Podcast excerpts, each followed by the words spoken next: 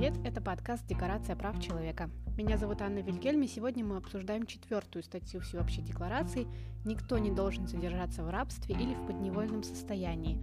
Рабство и работорговля запрещаются во всех их видах». В гостях у нас сегодня правозащитница Айна Шурманбаева. Поговорим о том, как обстоят дела в Казахстане, насколько тяжело доказать факт рабства и что вообще с этим делать.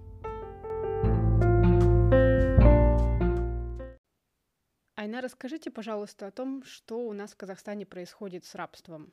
Я периодически вижу в Фейсбуке какие-то сообщения от правозащитников, что в таком-то регионе человек убежал из рабства и нужна помощь в освещении проблемы. Насколько у нас все плохо? Дело в том, что э, в Казахстане а, понятие рабства больше мы э, видим в СМИ и больше в обыденном употреблении. А вот на законодательном уровне у нас такого понятия нет. У нас нет конституционного запрета на рабство, у нас нет уголовной ответственности именно за рабство. Вот, с точки зрения государства пока именно законодательно рабство не запрещено. Хотя Казахстан э, присоединился к Конвенции против рабства. Ну, хоть как-то же это в законодательстве регулируется, нет? У нас оно регулируется только как запрет на торговлю людьми. Ну, mm-hmm. поскольку рабство очень часто это э, составная часть э, торговли людьми, вот, это все охватывается этим широким понятием. Но отдельно не выделяется. Хотя само по себе явление существует, и очень много случаев каждый год выявляется, э, когда людей содержат именно как рабов и распоряжаются ими, то есть могут э, продать, э, поменять, сдать в аренду и так далее. Какова вообще статистика таких преступлений? По рабству, поскольку у нас это законодательно не закреплено, конкретно по рабству нет такой статистики. Уголовных дел, например, связанных с торговлей людьми, а это целый ряд э, преступлений, которые закреплены в нашем уголовном кодексе. Это помимо непосредственно торговли людьми, э, есть э, такие статьи, как, например, похищение человека с целью эксплуатации – незаконное лишение свободы с целью эксплуатации, а, притона содержания, сводничество. А, вот. Это целый ряд статей, которые относятся у нас к торговле людьми. И по всем этим статьям, ну, 176, 200, около 200, около 300 э, уголовных дел возбуждается, но до суда доходит единицы. Вот, поэтому очень плохо у нас с реальным наказанием.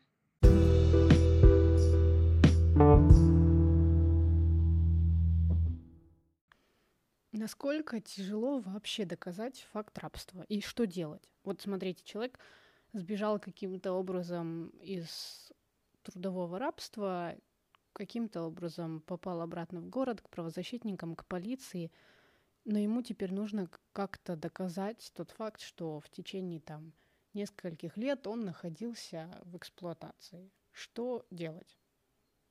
Ну, разумеется, прежде всего нужно а, обратиться в полицию. Но вы знаете, во многих случаях а, сотрудники полиции, особенно участковые, они вовлечены, к сожалению, вот в эту эксплуатацию торговли людьми. Либо покрывают за взятки, либо вообще да, они сами или их родственники этим занимаются. Либо бывшие сотрудники полиции. Таких случаев много, к сожалению. Люди убегают, их даже а, ловят с помощью таких сотрудников коррумпированных и назад возвращают.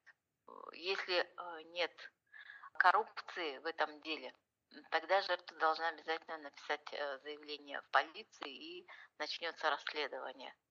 Вот. И только э, в случае, если нет никакого давления на следователя, если у него вообще есть желание, если у него есть знание, что вообще такое торговля людьми, Э, тогда, да, это дело будет расследовано, доведено до суда. Но статистика показывает, что поскольку очень маленькая часть дел доходит до суда, ни желания нет, ни знаний нет, и особенно коррупция мешает.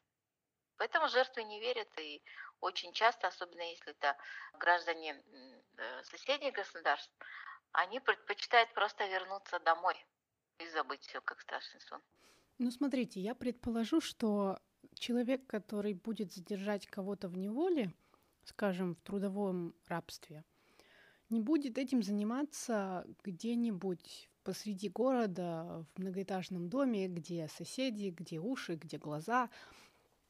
И откуда человек, которого держат в рабстве, в принципе, может как-то, ну, если не вырваться, то может кому-то дать знать о том, что, что он там.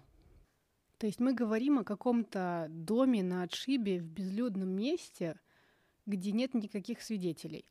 И вот теперь, если человека держат в рабстве, и этот человек не имеет никаких родственников, никаких контактов и связей, то есть никого, кто хватился бы и забил тревогу, если человек пропадет. Вот если такой человек сбегает в итоге из рабства, у него нет никаких вообще доказательств, что он в этом рабстве содержался. То есть это вот его слово — против э, слова человека, который его в неволе держал, потому что там ни свидетелей, ни соседей, никого. И что вот, и что тогда? Вот он сбегает из рабства, и что дальше? Он никак не может доказать вообще тот факт, что его там несколько лет держали в неволе и, ну, скажем, заставляли заниматься принудительным трудом. Что делать?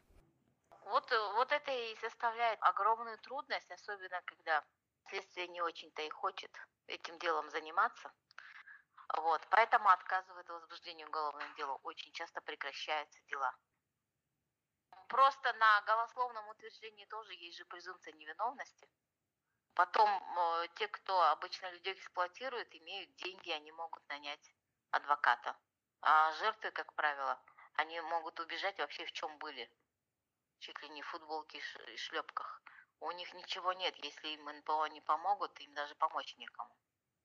Остается только надеяться, что попадется добросовестный следователь, а это большая редкость, откровенно говоря. А у нас нет такого, что прокурор обязан вести дело, даже если заявления нет или заявление забрали? Вообще это обязательно, то есть если человек заявил, да, Э, в полиции, его заявление регистрируется обязательно, в любом случае должно быть расследование. Вот. Э, но для того, чтобы передать спецпрокурору именно по делам, связанным с торговлей людьми, такого нет. Это последственность полиции. Именно полиция и должна расследовать такие дела. Какое у нас наказание за содержание человека в рабстве? А, если по максимуму, если это связано с вывозом за рубеж, еще и в группе лиц по совокупности, это до 15 лет лишения свободы с конфискацией имущества угу. по статье 128. А можете вспомнить какое-то громкое дело, например?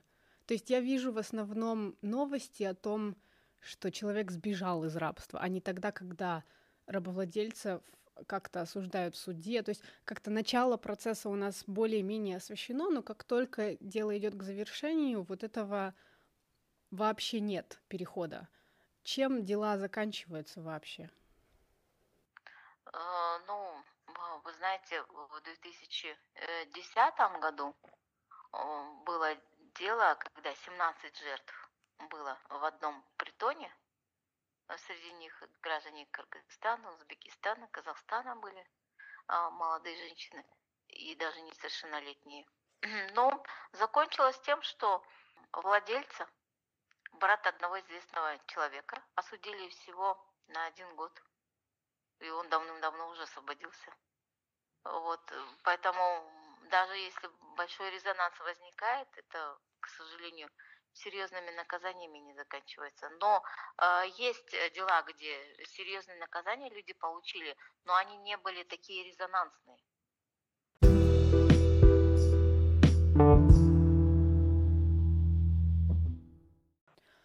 Что изменилось в Казахстане с 92 года, когда Казахстан вошел в ООН и принял на себя обязательство исполнять права человека, прописанные в декларации?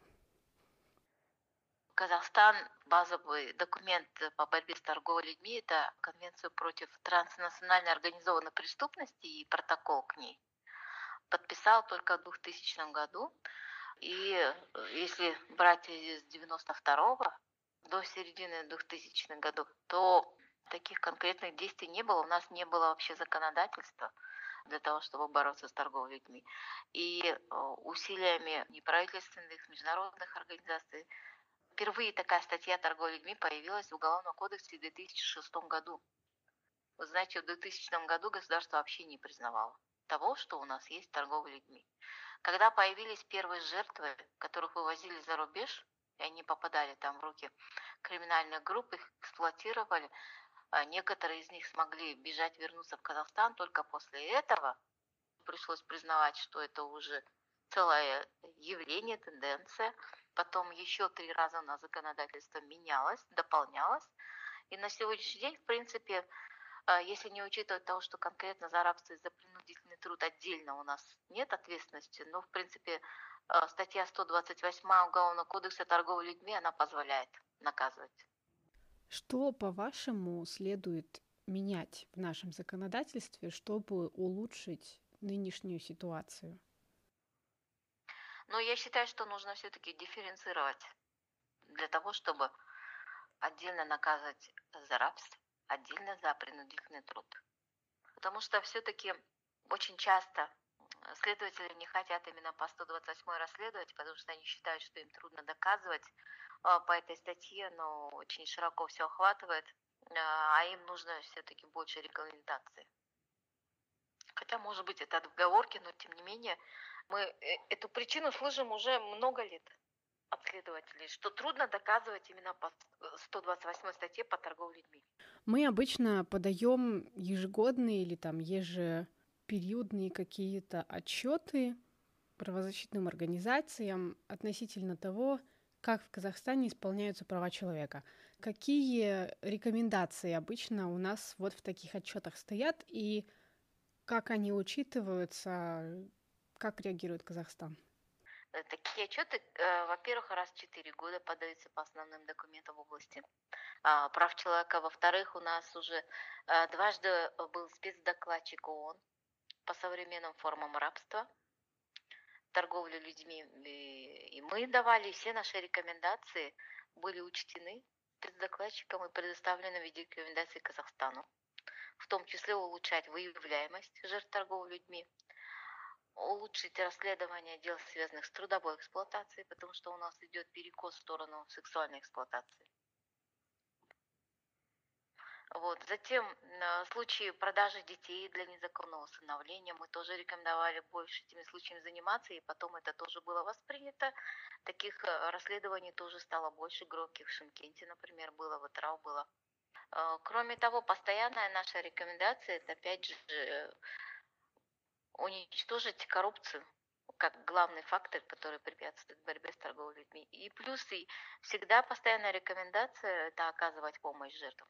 У нас сейчас оказываются э, специальные, так сказать, социальные услуги, то есть есть целые центры, финансируемые государством для пострадавших торговли людьми. Но единственная проблема – туда не включили иностранцев. А у нас большинство жертв – это иностранцы в Казахстане. Это пока рекомендация остается для Казахстана. Слушали подкаст «Декорация прав человека». Меня зовут Анна Вильгельми. Сегодня у нас в гостях была правозащитница Айна Шурманбаева. Знайте свои права и до новых встреч!